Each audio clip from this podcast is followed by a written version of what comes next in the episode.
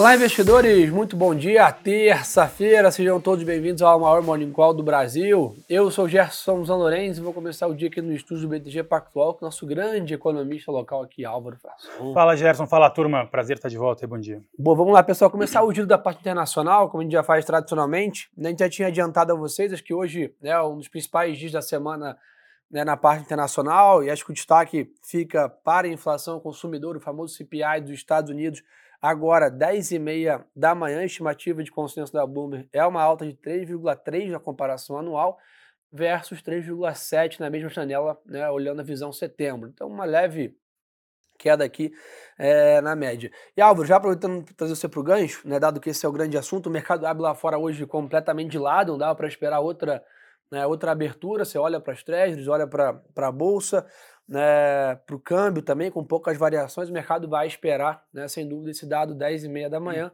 que talvez tenha o potencial aí de decretar o fim do ciclo lá fora de vez, o mercado já está discutindo queda de juros lá em maio, o que, que dá para esperar desse CPI? Tá bom. Gerson, assim, até conversando mais cedo aqui com, com o Arthur Mota, né, que é o nosso economista aqui de internacional, Uh, acho, que, acho que essa leitura de hoje parece não ser acho que aquela que vai colocar uma, uma pá de cal nas chances de, de uma alta de 0,25 ou, ou de, do higher for longer no, no, ciclo de juros dos Estados Unidos. Isso porque, assim, bom, em relação a mês contra mês, a gente espera aí uma alta de 0,08 no headline e 0,35 no núcleo uh, da, do CPI, né, no, no, núcleo da inflação. Uh, o ponto é assim, a, a, o headline ele vai ser impactado pelo, pela parte negativa, digamos assim, ou de queda nos preços, né, de preço de energia, carros usados, mas os núcleos, né, a gente vê preços imobiliários, de saúde e preços de alimentos retomando o pace, uh, podendo fazer um efeito ne negativo no, no, índice de inflação. Então, a composição do CPI pode ser um pouco negativa no dia de hoje. Né?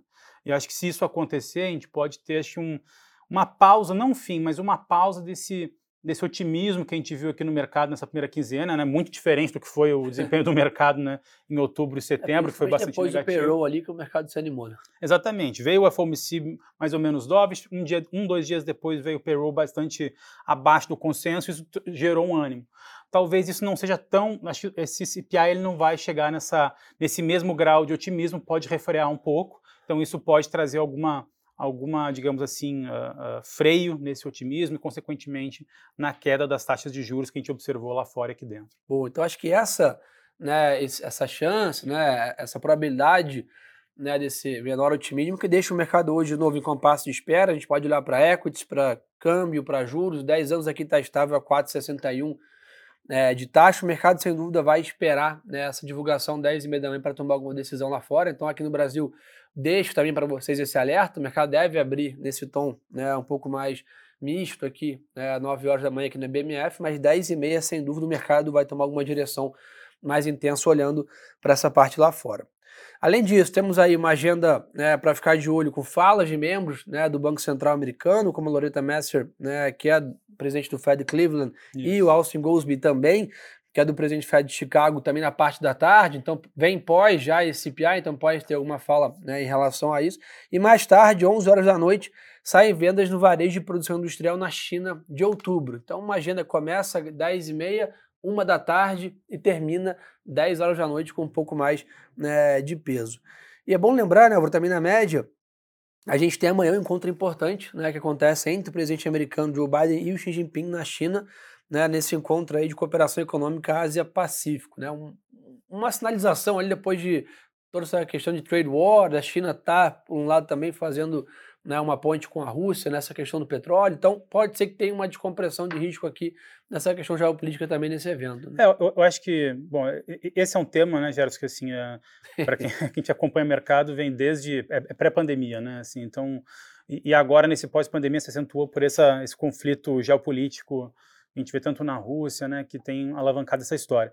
Acho que, assim, acho que pontos práticos aqui para a gente, acho que isso pode trazer, como você bem comentou, um alívio em preço de commodity. Né? Acho, que se você, acho que se a gente tiver ali uma, um clima um pouco mais ameno né, nesse encontro, eu acho que isso pode reduzir um pouco a pressão uh, dessa, dessa desglobalização e isso é menos inflacionário uh, em linhas gerais. Então, acho que isso, em primeiro momento, risco, uh, risco país, ouro, commodities podem ter um dia um pouco mais benéfico se, se isso for num clima mais ameno. Né? Boa. E nessa linha, petróleo abre estável hoje, tá, pessoal? 82 dólares aqui, quase 83. Ontem foi um dia positivo, né, para o mercado de commodities na média. Hoje o petróleo está com uma leve alta, mas o destaque, sem dúvida, né, quinta alta consecutiva do minério de ferro. A gente comentou bastante ontem aqui isso com o Bruno Lima, falamos bastante sobre a Vale. Né, hoje o minério engata o quinto dia consecutivo e o motivo disso, né, a China anunciou que planeja fornecer um trilhão de yuans, que é basicamente 137 bilhões de dólares, em financiamento de baixo custo para renovações urbanas e habitações, ou seja, a China voltando a estimular aqui o seu setor imobiliário barra construção civil, que é um setor talvez um dos mais importantes aqui da sua economia. Então isso dá suporte para o minério, se aproxima de 130 dólares a tonelada, realmente um patamar muito elevado, e a Vale, junto com os demais né, empresas ali, vem pouco a pouco fazendo esse catch-up de preço aqui, com o minério ainda tem um gap grande né, entre o preço do futuro e a ação. A gente olha um gráfico histórico ali, ainda tem um, um spread elevado, como a gente né, fala, mas sem dúvida, cada dia que passa o minério nesse patamar, o mercado tende a se ajustar para cima no preço da Vale, dado que as projeções hoje né, dos valuations, dos balanços, não incorporam o minério de 130 Exato. no preço né, dos valuations. Mais algum ponto lá fora, Álvaro? Fora Não, o CPI? Acho que, eu acho que esses são os principais pontos. O CPI vai, vai ser mandatário para o dia de hoje. Né? Boa. Ah, só para não esquecer, pessoal, o Bitcoin está estável lá hoje, 36.500 dólares, está flertando nesse patamar de 36, 38 mil, fez um, uma grande performance desde os 28 mil dólares, agora está um pouco mais lateralizado nesses patamares de preço. Então, turma, resumo da ópera do mercado global é todas as atenções voltadas para o CPI agora 10 e meia da manhã, principal dado de inflação ao consumidor dos Estados Unidos. O mercado abre de lado praticamente em todas as praças e também no mercado de juros e câmbio, aguardando essa divulgação. Para o Brasil, meu caro, vamos lá. Aproveitar que o Álvaro está aqui para a gente explorar bastante essa, essa parte. É, Álvaro, aqui lembrar todos, né? Véspera de feriado amanhã não há negócios aqui no Brasil na Bolsa, então atenção, quem dormir posicionado hoje, só zero na quinta-feira, então atenção redobrada para isso. E vamos ter uma bateria de dados importante no mercado americano né, amanhã, como vendas no varejo. Então, só para todo mundo estar tá ligado que teremos mercado amanhã lá fora e aqui no Brasil não. Então, isso pode né, trazer algum impacto de preços para a gente acertar as contas na quinta-feira. Aqui, é, IBGE divulga 9 horas da manhã volume de serviços, que acho que é um grande destaque é, de setembro. Mas como, tá, como é que está a leitura em relação a isso? Tivemos o IPCA recentemente, né, hoje volume de serviços, a curva deu uma descompressão de risco ali recente, depois do último estresse, mas não dá para negar que o mercado reduziu um pouco os ânimos aí com uma Selic talvez né, abaixo de, de bem abaixo de 9,5, ou eventualmente a, a chance do ritmo acelerar de corte praticamente zerada, né? É, exato, assim. Acho que, acho que a história toda, assim, pegando o gancho do, do serviço que vem hoje, né? Uh, os últimos dados que a gente viu de atividade já estão mostrando alguma desaceleração na margem. A gente pegar a produção industrial ela só veio em linha porque a indústria extrativa foi muito bem, acho que muito em linha com os dados da Vale que vocês comentaram, mas a indústria de transformação aqui, bens de capital, bens de consumo duráveis, tudo isso vai muito mal. Vendas no varejo, que saiu na semana passada, uh, segue aquela tônica de que os itens mais sensíveis a juros, como uh, vendas de veículos, peças automotivas, materiais de construção, móveis, eletrodomésticos, vai indo muito mal. Né? Uhum. que vai segurando o varejo são os, os, itens mais sensíveis à renda, por, como alimentos, combustíveis, por conta do, das medidas que a gente viu esse ano.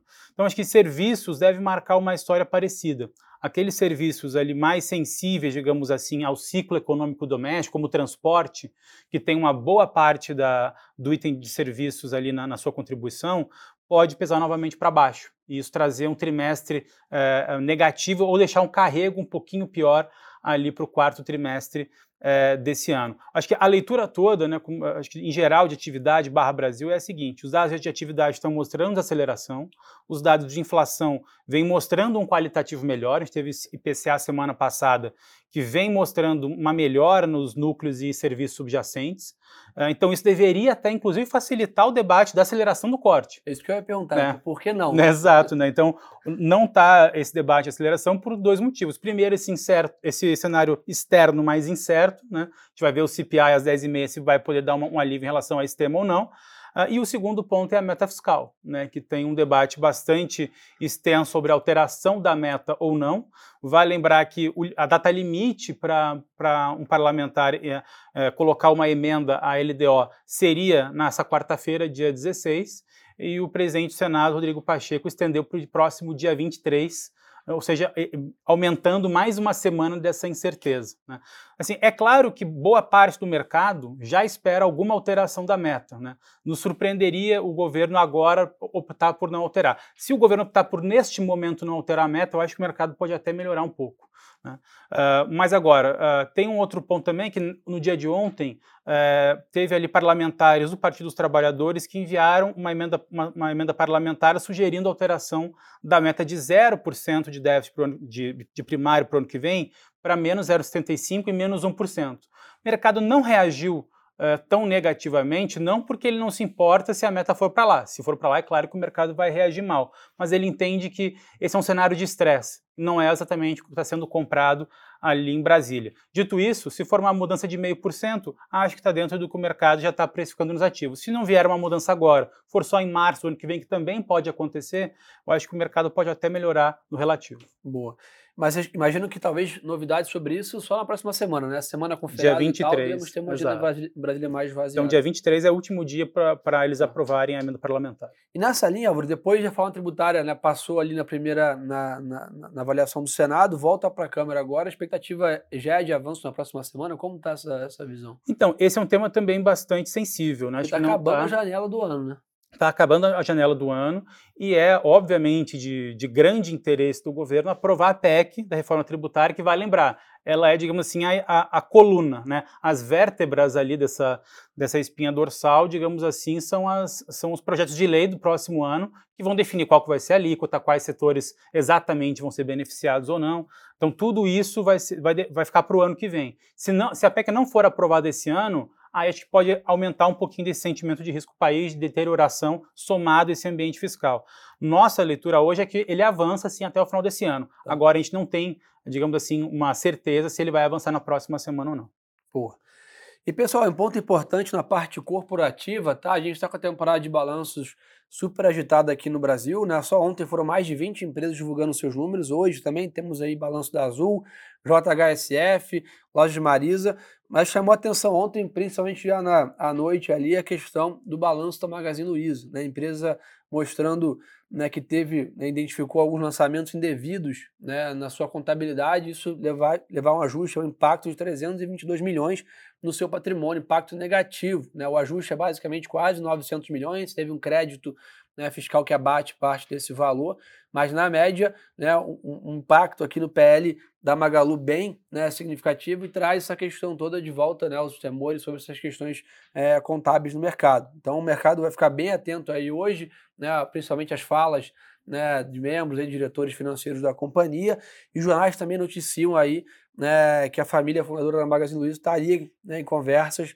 para fazer uma capitalização de 2 bilhões de reais na companhia, ou seja, uma injeção né, de liquidez aí na empresa. Mas, claro, a gente traz mais detalhes aí, isso foi ontem à noite né, que a gente teve acesso a essas informações aqui que ficaram públicas pela companhia. Então, ficar atento aí, CSN, Brasil Foods, né, é, Even, Ambipar, Natura, Raiz e Eneva, outras companhias também que divulgaram seus balanços ontem, não dá tempo de passar todas aqui, mas fiquem atentos aqui é, para olhar não só né, a parte macro, é isso que a gente comentou aqui de PCA, CPI, mas também a parte micro é, das companhias. E um dado interessante, né, a B3 divulgou ontem o volume médio né, negociado no segmento de ações teve uma queda de 34% em outubro. Acho que isso responde até uma pergunta que a gente teve no começo da semana, se a queda da Selic né, já está trazendo fluxo para a Bolsa, já está melhorando os ânimos. Que a resposta está aqui nessa matemática, ainda não.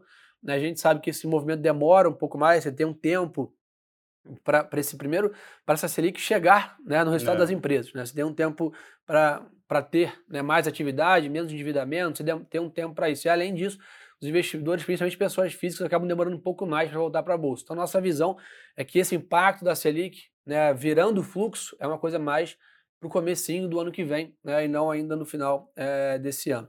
E falando nisso, Álvaro, hoje o banco está com 9,5 de final de ciclo? A gente está com 9,5 de final de ciclo. Acho que a diferença do 9,5 de agora para o 9,5 de um mês atrás é que a gente achava que o 9,5 poderia chegar no meio do ano. Agora a gente acha que o 9,5 vai chegar na última reunião do ano que vem, ou seja, mais dois cortes de 50 acho que estão bem precificados. Ah. Mas a partir da segunda reunião, a gente entende que tem uma grande chance de começar a haver uma desaceleração para 25 pontos base. Por quê? Primeiro ponto, nosso time global entende que uh, o ciclo de corte de juros dos Estados Unidos vai começar só no terceiro trimestre, o que dificulta na nossa avaliação no terceiro trimestre do ano que vem você continuar uh, com o pace de 50 sem isso impactar no câmbio. Né? Uh, e o segundo ponto é que se houver essa mudança de meta fiscal, isso pode, em alguma medida, atrapalhar um pouco o qualitativo de prêmio de risco, risco, né, risco país e até expectativas de inflação no último caso. Se isso acontecer, talvez o Banco Central opte por ser mais cauteloso. E aí começa a cortar de 25. Mas, de novo, é um 9,5, mas com risco altista. Claro, está muito longe ainda de Sim. final de 24, tem muita água para rolar, mas eu acho que a, a estratégia mais cautelosa pode ser mais vencedora nesse momento. Boa. Então, turma, acho que esse é o resumo da ópera para hoje. O mercado lá fora abre em compasso de espera, de olho no CPI 10 e meia da manhã, aqui no Brasil o volume de serviços às 9, somado a temporada de balanço, fazendo preço aqui também, dado que Brasília um pouco mais vaziado nessa semana, dado ao feriado. Amarão, obrigado aí por sempre dessa aula. Valeu, meu amigo. Quem quiser mais conteúdo, segue a gente aqui, ó, Gerson Zanorenz e Álvaro Frasson. Compartilhe o Morning Call do BTG aí, maior live do mercado financeiro, graças a confiança de vocês. Nosso muito obrigado. Uma boa terça-feira de negócios. E lembrem-se, pessoal, que o melhor ativo é sempre a boa informação. Um abraço. Um abraço.